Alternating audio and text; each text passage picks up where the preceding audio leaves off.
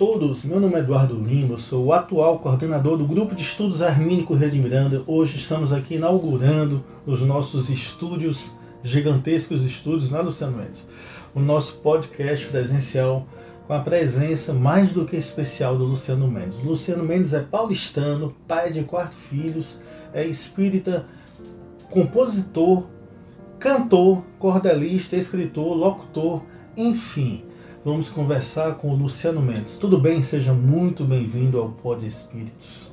Tudo tranquilo, Eduardo. Só posso agradecer ao convite, ok? Muito bom estar aqui. Luciano, a, a gente te conhece há algum tempo, porém o público quer saber há quanto tempo você chegou em Fortaleza, você é paulistano, correto?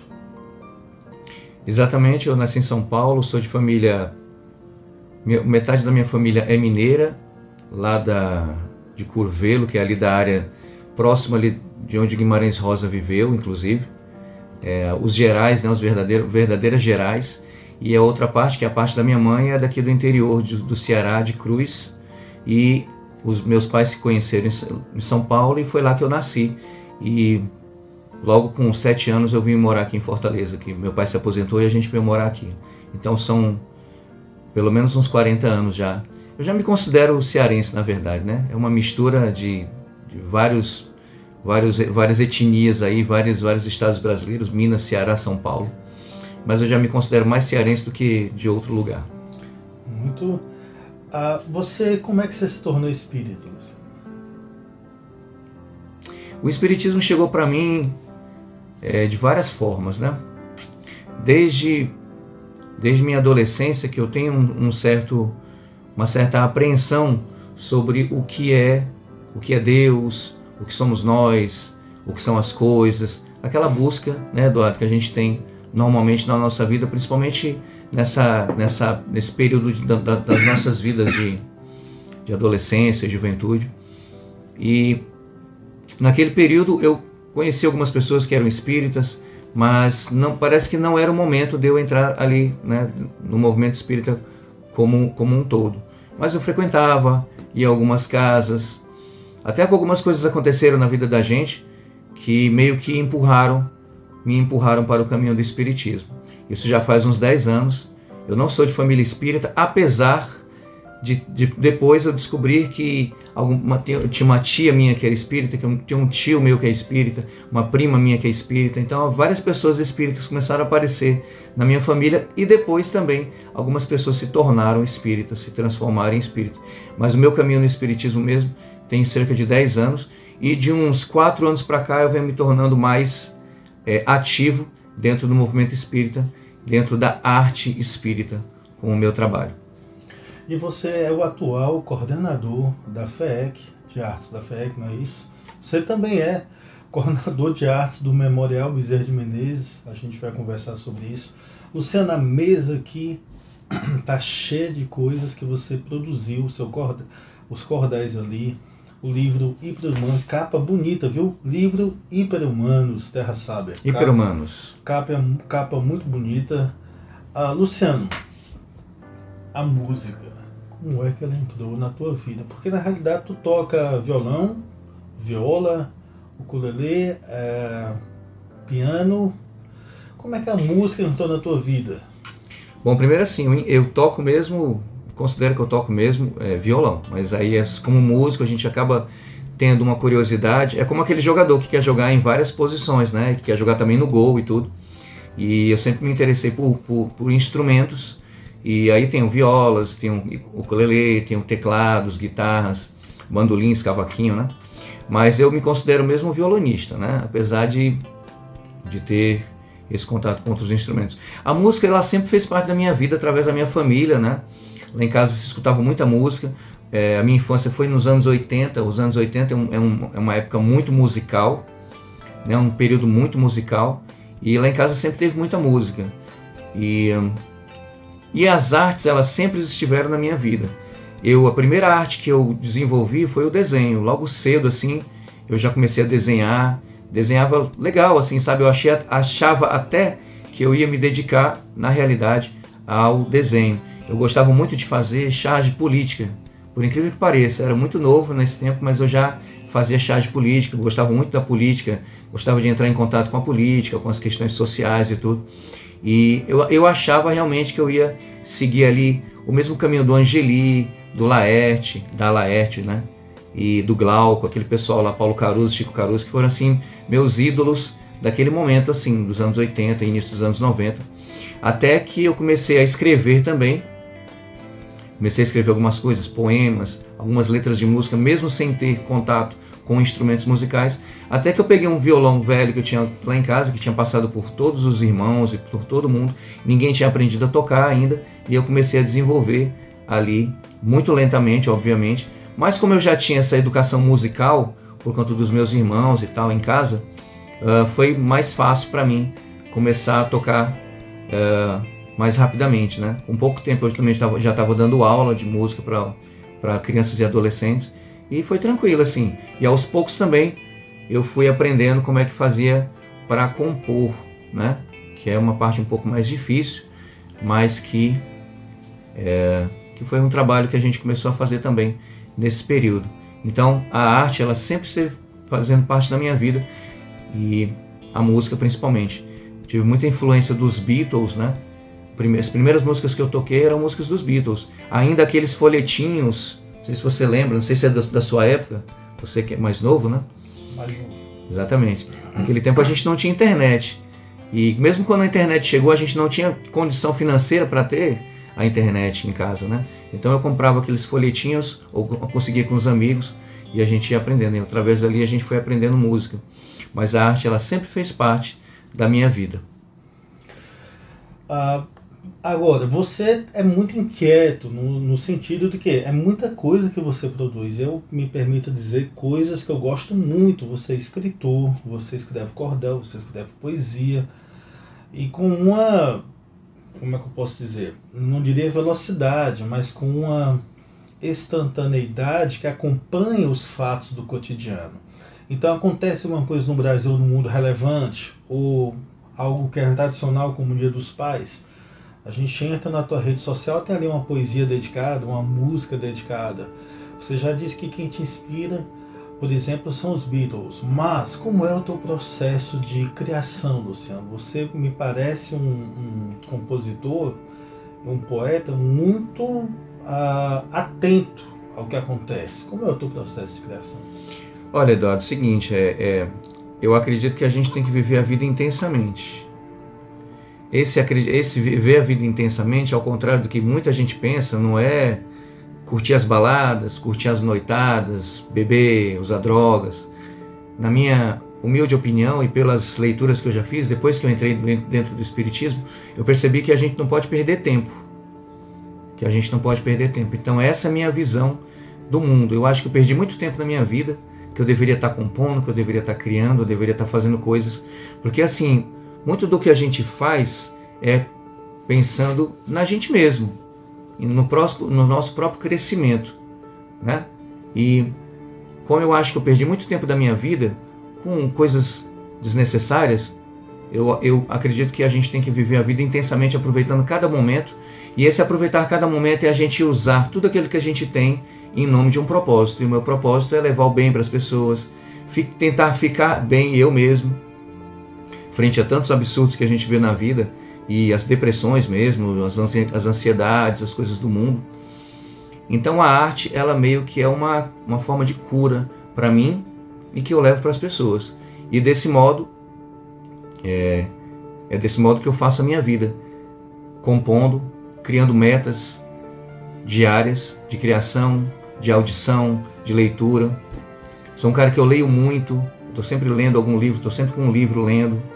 Estou sempre escutando músicas, procurando músicas novas ou músicas antigas que eu não conheço, que com isso a gente vai criando um vocabulário uh, ah, para o nosso trabalho.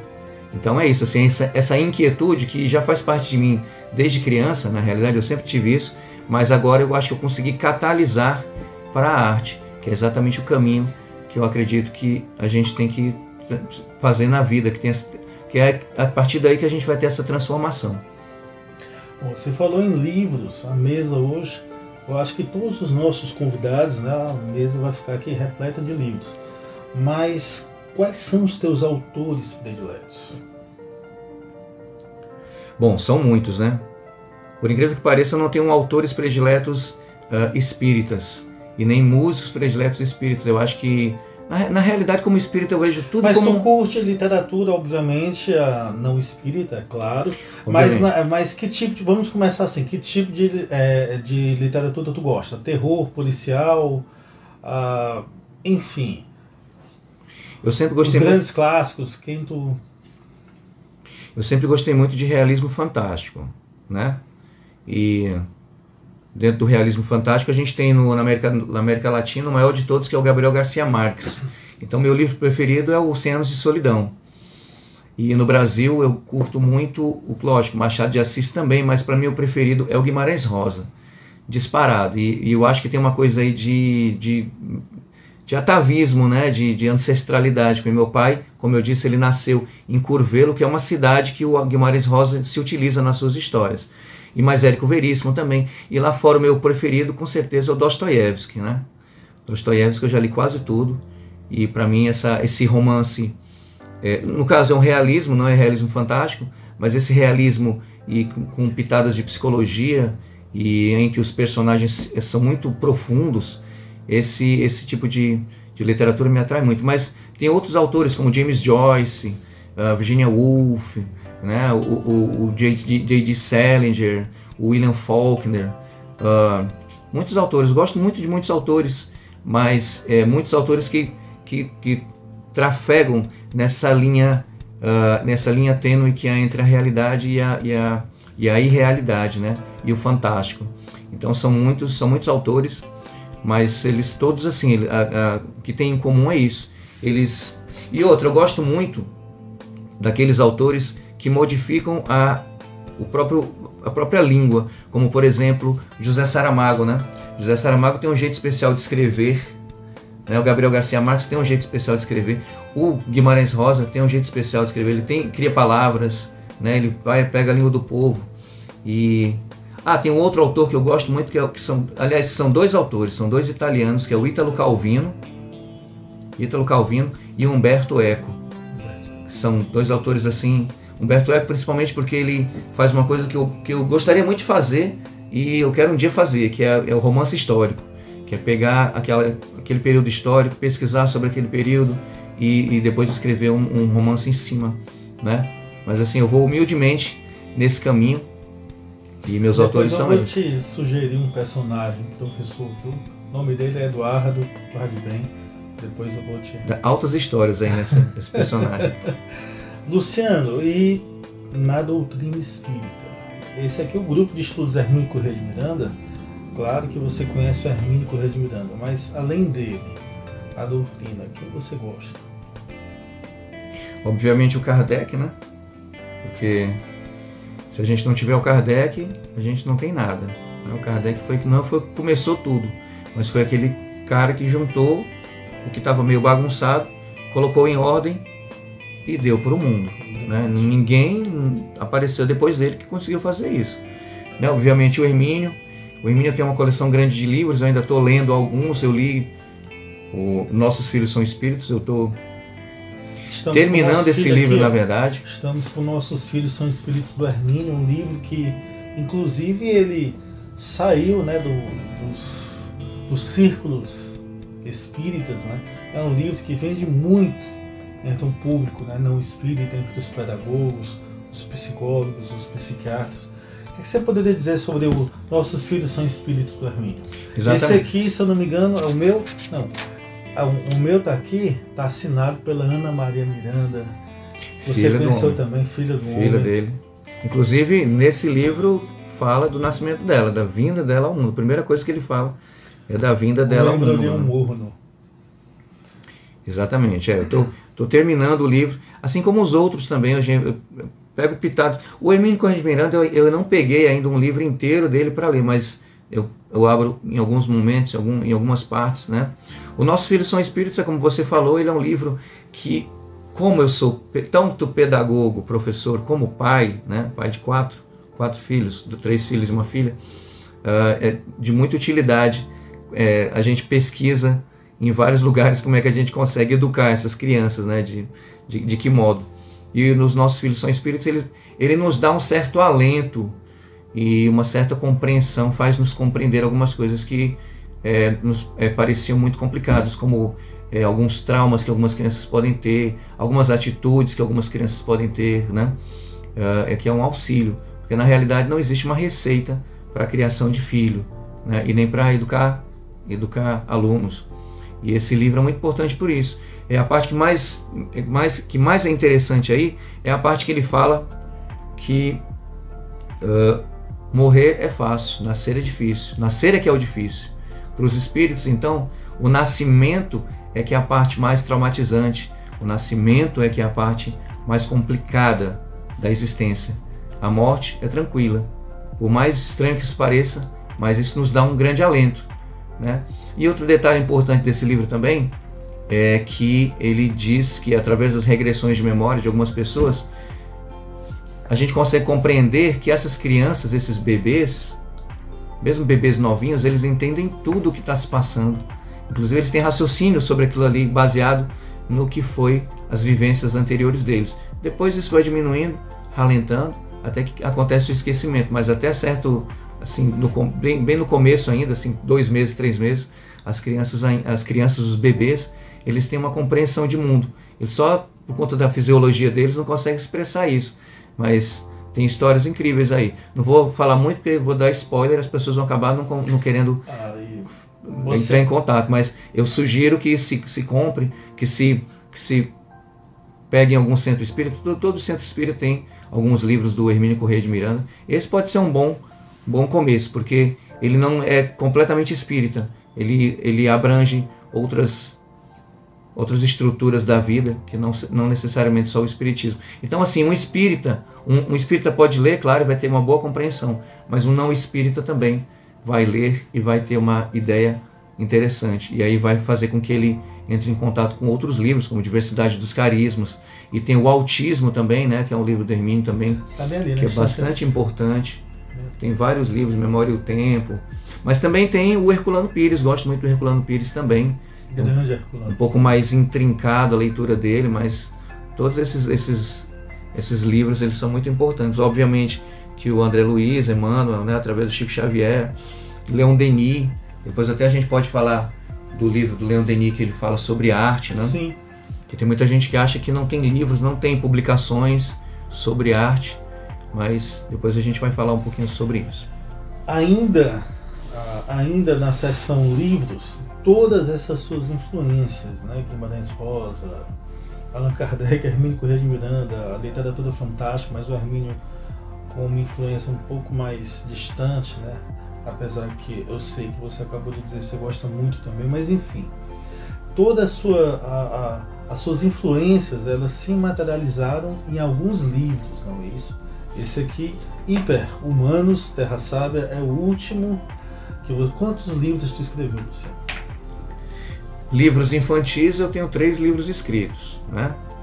O Banho da Bicharada, Tibufo Torquato na escola e Tibufo Torquato Heróis lá do Mato. Esses livros eles entraram em editais e são publicados pelo governo do estado do Ceará numa coleção chamada é, Pike Prosa e Poesia. Eles estão em todas estão em todas as bibliotecas e em todas as escolas públicas do Ceará. Graças a Deus, assim, onde eu for, é, em qualquer interior, já fui em Viçosa, já fui em Iguatu, é, na própria Cruz, né, que é a terra da minha mãe, e as pessoas podem até não conhecer meu nome, que eu também assim hum. não me interessa em, também em expor muito o meu nome não. Uh, mas se eu falar em Tibufo Torquato, em qualquer escola, eles vão estar tá sabendo quem Bacana. são. Tibufo Torquato são, é uma, é, são parte de uma turminha que eu criei. Tibufo é um cururu, Torquato é um calango, que são animais que não são muito utilizados em histórias, né? Eu quis fazer um tipo uma fábula e esses animais eles vão para a escola, eles têm as vivências da escola todas. E logicamente tem animais também que não querem ir para a escola, tem um ratinho lá que não quer ir para a escola e tal. Uh, mas tudo assim muito dentro da, do contexto infantil, né? Digamos assim até os oito anos, sete anos. O Hiperhumanos foi um livro que me veio depois do meu trabalho com crianças de quinto ano é, na minha escola pública, que eu trabalho lá no Maracanaú, e também com as vivências dos meus filhos e com as vivências, minhas vivências também, né? O TDAH também, de certo modo, ele faz parte da minha vida. A hiperatividade, né? como você mesmo falou, faz, fazendo mil, mil coisas. E, inclusive, que analisei essa possível hiperatividade que eu tenho pra, para a arte. Né? É, eu sempre estou fazendo alguma coisa. E o Hiperhumanos é exatamente isso. O Hiperhumanos é, um, um, é uma turminha, como outra qualquer, como, por exemplo, a turma que tem no Harry Potter, ou no, no na Droga da Obediência, do, do Pedro Bandeira, eu não estou inventando a roda. Agora, eu coloquei aí uma questão, acho que foi uma questão diferente, creio que sim, uh, que são os personagens, eles todos têm TDAH, eles todos têm déficit de atenção e com hiperatividade ou sem. Então eu, eu pensei como é que poderia ser uma história, uma grande aventura, e é uma aventura de realismo fantástico, porque tem coisas aí que saem da realidade, né? O realismo fantástico é aquele que você meio que hesita sobre o que isso aqui, isso aqui é realidade ou não é, né? Não é mesmo muito como como Harry Potter que a gente já sabe que é que aquilo ali é uma vivência deles, né? O castelo, a escola e tudo. É, eu gostei, é, queria muito fazer uma história que tivesse essa hesitação, assim que o, que o leitor lesse e dissesse o que está acontecendo afinal aqui, porque aí vai mexendo com a criatividade quando daquele eu, autor, né? Quando eu comecei a ler, eu já gostei muito dos personagens, né? E tem um em questão, é, os personagens eles eu gosto quando eles me parecem bem reais. E os teus personagens para mim são muito reais, Luciano. E tem um em questão que eu me identifiquei muito, que ele vive, a cabeça dele é meio nos anos 80, ele é um cara que ele escreve cartas, ele não gosta tanto de tecnologia, como é que, qual foi a ideia? E aliás, o livro, ele é, uma, pô, ele é uma delícia, porque você começar a contar talvez 30, 40, 50 referências à década de 80, a música, a filmes. Aqui tem ET, o extraterrestre, tem a Indiana Jones, aqui tem a Legião Urbana. Como é conseguir juntar tudo isso e pensar em um personagem que vive um pouco na década de 80 em pleno século 21. Ainda tem essa questão do, da, da hiperatividade. Bom, aí são três personagens, é Sim. preciso ser dito. Primeiro, tem o, o Ravel, ele, ele é o que conta a história. O Ravel é um músico, é um compositor, todos eles são adolescentes, mas todos eles são artistas e hiperativos, ou com déficit de atenção. O Ravel, ele é um, é um músico e ele vive essas, essas, esses problemas todos e dificuldades da adolescência e tal. Tem a Maria, que é uma desenhista, e também tem as dificuldades todas da, da de uma criança, e principalmente de uma menina. Ela Mateus, acha... ele começou a ler, ele falou, ah, ele falou, pai, é, é Maria, Maria, Maria, você que é o autor. Maria. Maria. Maria, é porque é uma Maria com acento, né? Todos esses, esses personagens eles tiveram alguma influência, eh, foram influenciados por algum, algum grande autor ou alguma figura, né? Ravel, obviamente, que todo mundo já conhece, que tem o Bolero de Ravel. Se não conhecem, vão atrás. O Bolero de Ravel é muito conhecido, mas tem gente que não lembra de quem é, né? Maria são todas as Marias que tiveram, né? Maria, Maria do, do, do Milton e tal, mas tem a Marie Curie. Marie Curie, é esse meu francês aqui? Gastei meu francês? Oui. Muito bem, gastei meu francês aqui todinho, todo, de toda a minha vida. E tem o William, que é o personagem que você falou. O William, ele é o meio que é o centro intelectual dessa turma, né? O William realmente ele, ele é muito ligado aos anos 80 e ele de fato ele é um personagem que eu criei é, é, com a ideia de, de ter alguém que não tivesse nenhum contato com as tecnologias digitais. Nada contra as tecnologias digitais, mas eu queria que tivesse alguém é, que não tivesse. Até porque é mais simples e mais fácil escrever desse jeito, com personagens que não fiquem o tempo todo no celular, entendeu? Cara, lendo, apareceu aí o nosso, nosso mascote, o escriba. Cara, lendo, dá uma nostalgia grande para mim, porque eu, eu tenho um irmão mais velho, né? Ah, um pouco mais novo que você, que você já está quase um idoso. Né? Mas, Muito obrigado. Mas e ele me levava para os cantos, eu bem novo, então eu vivi muita coisa da década de 80 também por causa dele. E lendo esse teu livro aqui, foi uma delícia, Luciano. A, a, claro, eu adorei a, a Maria, adorei, mas o William eu achei fantástico. O livro é, o livro é hiper legal. Onde é que a gente pode adquirir? Como é que a gente pode fazer? Bom, tem duas formas. Vocês podem ir no, no site da Amazon e lá tem a versão digital dele. Tá bem baratinho, deve estar tá menos de 10 reais, tá? É a versão digital. Hoje em dia a maioria das pessoas está lendo pelo Kindle, né? Ou pelo, pelos, pelas plataformas todas. Agora, se você quiser a versão física, você entra em contato comigo. Depois a gente vai deixar aí os contatos todos, né, Eduardo? E aí vocês podem entrar em contato comigo, porque aí ainda tem um, um autógrafozinho e eu posso até fazer uma música para tocar uma música dos anos 80, que é uma promoção que eu estava fazendo, que é o seguinte: a pessoa lê o livro, faz um release e eu gravo uma música, especialmente, só que tem que ser uma música dos anos 80. Não pode ser uma música atual nem nada, você tem que pedir uma música dos anos 80. Já saiu uh, o que? Tears for Fears, já saiu, que eu gosto muito, né? Aqueles grupos dos anos 80 Hoje à lá. tarde eu vi uma, uma moça, não me recordo o canal agora, fez uma deliciosa resenha do teu livro no canal dela. Você dedicou uma música a ela. Exatamente, uma música do Bon Jovi, se não me engano. Até interessante porque os anos 80 ele nunca me pegou muito assim. Eu sou um cara que eu sou, apesar da infância dos anos 80, meu, minha influência maior é os anos 60 e início dos anos 70. Eu digo que é 65 a 75. Todo aquele período ali, a música daquele período para mim, se tivesse só aquilo ali, não precisaria mais de nada, né? Mas eu quis fazer um livro que tivesse referências também a esse período, anos 60, anos 70, tanto é que eu falo um pouco dos Beatles também aí, mas que tivesse muita coisa dos anos 80, né? E ele é um livro que ele é, é parte de uma trilogia, Eduardo. Isso aqui foi o primeiro livro. Já já você vai falar, porque vai sair outros livros aí mais para frente. Parte, na segunda parte da, da nossa conversa, porque agora você vai receber um telefonema Telefone, eu até estava vendo aqui esse, falando dos anos 80, um telefone aqui, né?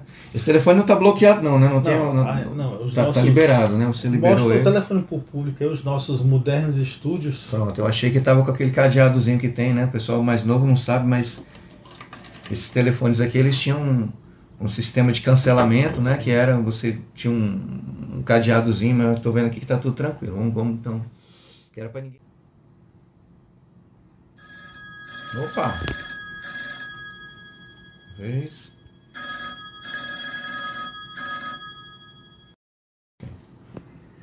Amigo Luciano, oh, rapaz. muitos artistas no nosso movimento espírita hum. que dedicam-se à literatura, à pintura, à música e outras expressões artísticas vivem às voltas com sérios problemas materiais é nos altos custos da criação de seus produtos, como tintas, papéis apropriados para determinados estilos de pintura, publicações literárias, gravação e divulgação de fonogramas, etc., etc. Como as federativas e suas coordenações de artes podem prestar apoio a esses artistas?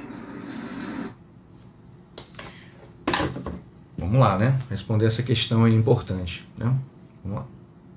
Você conheceu a voz?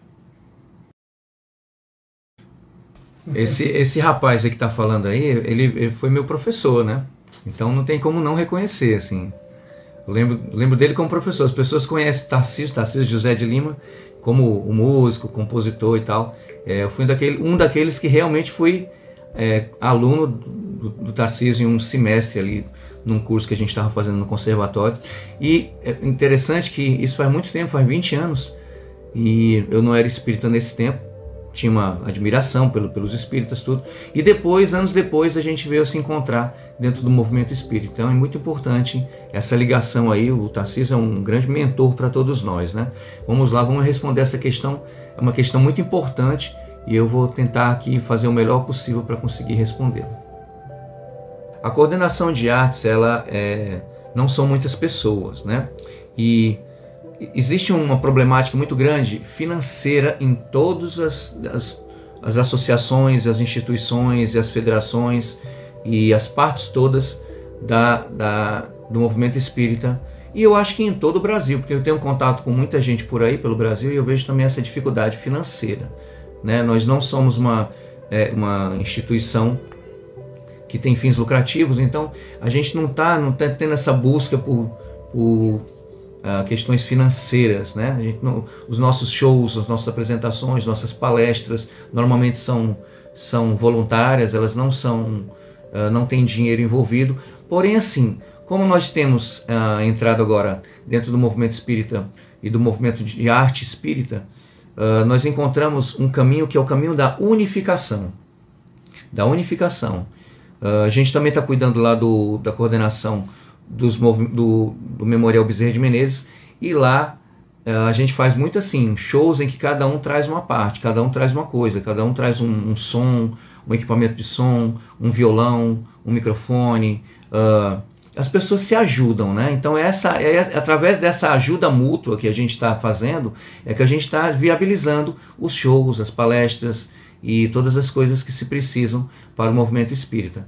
Uh, dentro do contexto de é, materiais, a gente ainda não tem esse olhar é, dentro da Confederação de Artes, da Federação de Artes, sobre é, como a gente pode conseguir isso. Mas isso pode ser conversado através de lives, através de, de reuniões a gente pode, posteriormente, dentro da própria, da própria federação e da própria coordenação de artes, a gente vai conversando uh, entre os artistas e vendo as possibilidades que, que surgem. Né? Viabilizar né? gravações, não?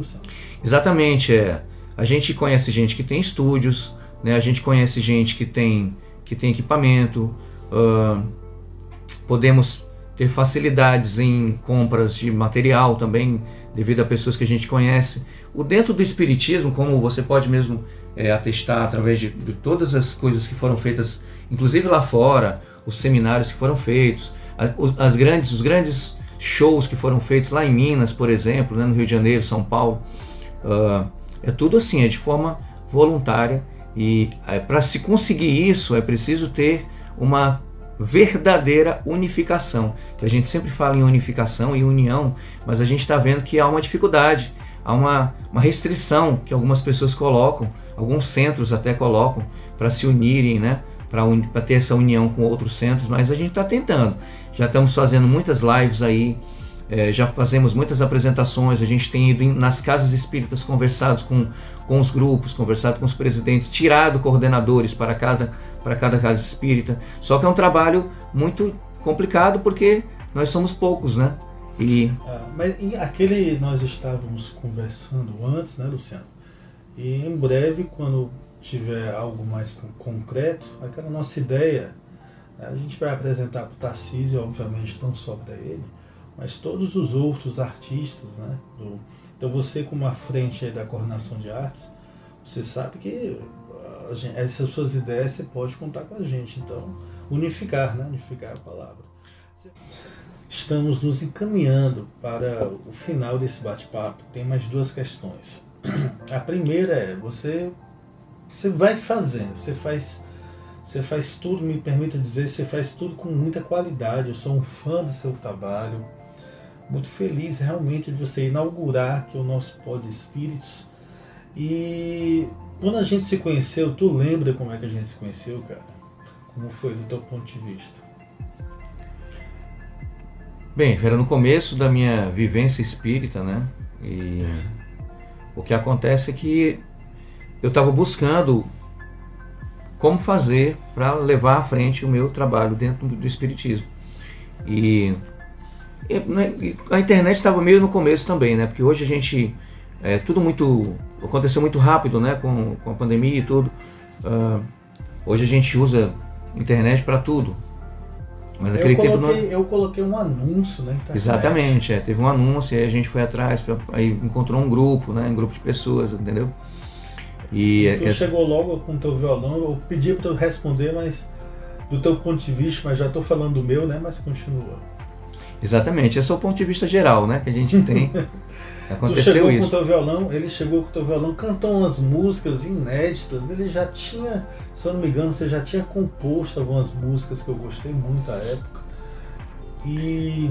Isso, eu tenho um trabalho musical. Na verdade, assim, eu sempre me vi, sempre me vi não, a partir de um determinado momento, a partir de um determinado momento, eu me vi como um músico e principalmente como um compositor. Eu sempre me apresento como um compositor e escritor compositor e escritor. Eu acho que eu já tenho um trabalho como compositor e tudo. E, e é assim, é, eu tento.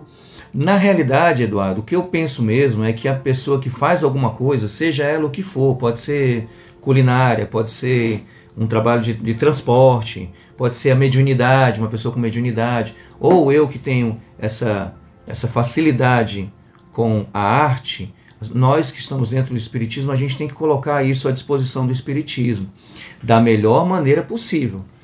Mas aí foi interessante porque depois que tu cantou, a Daiane estava contigo. Você levou a Daiane, a tua companheira. Eu não sabia que ela cantava na época, ela também tem uma voz linda.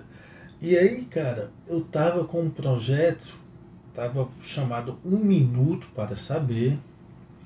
Eu tava precisando de alguém, por quem é que pode ter uma voz bonita, que pode topar fazer. Tava pensando em uma pessoa, falei, para aquele acabei de conhecer o Luciano. Pô, se ele conseguir com aquela voz fazer o projeto, te convidei, tu aceitou. Você editou, o, e era uma ideia de áudios curtos, né, Luciano? Você lembra áudios curtos, dois minutos, um minuto e meio, áudios esclarecedores, né? E hoje, eu acho que nós já temos. Tu faz ideia de quantos tu gravou comigo só desse projeto, cara? Não, não tenho a menor ideia de quantos foram. Não. Eu acho que tá chegando perto de 30, viu? O que é mediunidade, enfim. É, também. O é QM. Também gostava muito, sempre gostei muito da questão dos locutores, da voz, né? Da impostação da voz e tudo, apesar de eu considerar que eu não tenho uma voz tão boa assim, mas a gente, é, porque a gente também, na real é, é, é tudo muito, e você que está nos ouvindo, é, às vezes a gente acha que não tem. Eu lembro, por exemplo, do Fred Mercury, né? que tem falando assim, você não dá um, nada pelo, pelo cara, mas ele começa a cantar, uh, e aí vem o talento e outras questões, né? Agora que a gente, a gente eu dentro do Espiritismo eu entendo perfeitamente que nós somos um instrumento para que Deus é, chegue nas pessoas, né? Um instrumento. Então, é, da melhor maneira possível. Foi, e aí você foi generoso demais, porque a gente foi te convidando e você foi aceitando. A gente sabe da tua agenda apertada, a gente sabe que tu faz. Na época a gente já, imagina, já imaginava, mas você sempre fez mil e uma coisas, né? E aí você foi topando e você acabou fazendo a locução muito elogiada também dos nossos documentados, né, Luciano? Do Grupo Hermínio. Então, você tá, tá, com a gente desde o começo, é um privilégio para a gente, essa é a realidade. Ter alguém com tanto talento e à disposição sempre que possível, é claro, à disposição da gente. Só posso agradecer por poder fazer. Meu amigo, última questão, eu vou ler aqui, você andou compondo umas questões que eu considero umas canções que eu considero muito especiais, Luciano. Você escreveu em uma canção chamada Primeiro Acorde, você escreveu o seguinte. O seu locutor, né? Mas eu vou, eu vou. Primeiro acorde para a vida, só então depois queira levantar. Primeiro acorde para o mundo, só então depois queira andar. A vida é um processo onde um passo é dado de cada vez. Nenhum recomeço é de uma vez. Viva sem urgência, com a alma em paz. Nada tem fim. Muita paciência é simples assim. Só depois de acordar, vá sair, se mostrar para a vida. Cada um tem seu momento para sorrir, para chorar, para amar, para andar, prosseguir. Advir seu instante para seguir, tem que primeiro acordar. Esse texto é uma linda canção, belíssima canção. Diante disso que você escreveu, Luciano, uma pergunta fácil. Luciano Mendes, o que é a vida? Pergunta bem simples, né? Essa. Eu acho que a vida é exatamente a experiência que a gente tem de evolução. E isso a gente aprende dentro do movimento espírita, dentro do espiritismo e dentro dos textos de Kardec e trazendo mais distante ainda na vivência do Cristo, dos evangelhos. A vida ela não tem segredo não. A vida é o propósito que a gente tem. A gente está aqui para alguma coisa e cada qual tem o seu propósito. Seja você o que for. Você tem que encontrar aquilo que você tem que fazer. E eu vou lembrar de novo uma questão que eu falei lá no começo da entrevista. É viver intensamente. Viver intensamente não é você viver feito um louco, como se fosse a mil por hora. Viver intensamente é você viver com tudo que Deus deu para você. Descubra primeiro o que é que Deus deu para você. Primeiro parar um pouquinho, né? Nossa vida é tão corrida, mesmo na minha vida sendo tão corrida, eu consigo ter tempo de parar e até conversar com Deus, até de uma forma, de um modo bem informal. E aí? O que, é que eu vou fazer da minha vida? O que, é que o Senhor tem para mim? E eu acho que eu descobri isso, conseguindo parar depois de tantas dificuldades, tantos problemas, tantos distúrbios e tantas questões né, da vida mesmo. Eu consegui parar e entender que nós estamos aqui com um propósito. Parece é, palavra de coaching, né? Palavra de livro de autoajuda, mas é uma grande verdade e é simples. A gente está aqui com um propósito, ponto. Encontre seu propósito e viva da melhor maneira possível. Viva de forma excelente esse propósito. E é, e é assim que eu venho vivendo. Eu não sei se a minha música, se a minha poesia, se os meus cordéis, se as minhas ideias, minhas palestras, a minha ação como coordenador, se isso está sendo bem feito, se as pessoas estão recebendo da melhor maneira possível. Mas com certeza você pode ter, você pode ter, uma certeza que você pode ter é que eu estou fazendo o melhor que eu posso. E isso é que é a vida, Eduardo. A vida é isso, a gente fazer o melhor que a gente pode com o que a gente tem e não perder tempo. Bom, este foi o Pod Espíritos, tá? Luciano, muito obrigado por tudo. Um grande abraço. Muita paciência,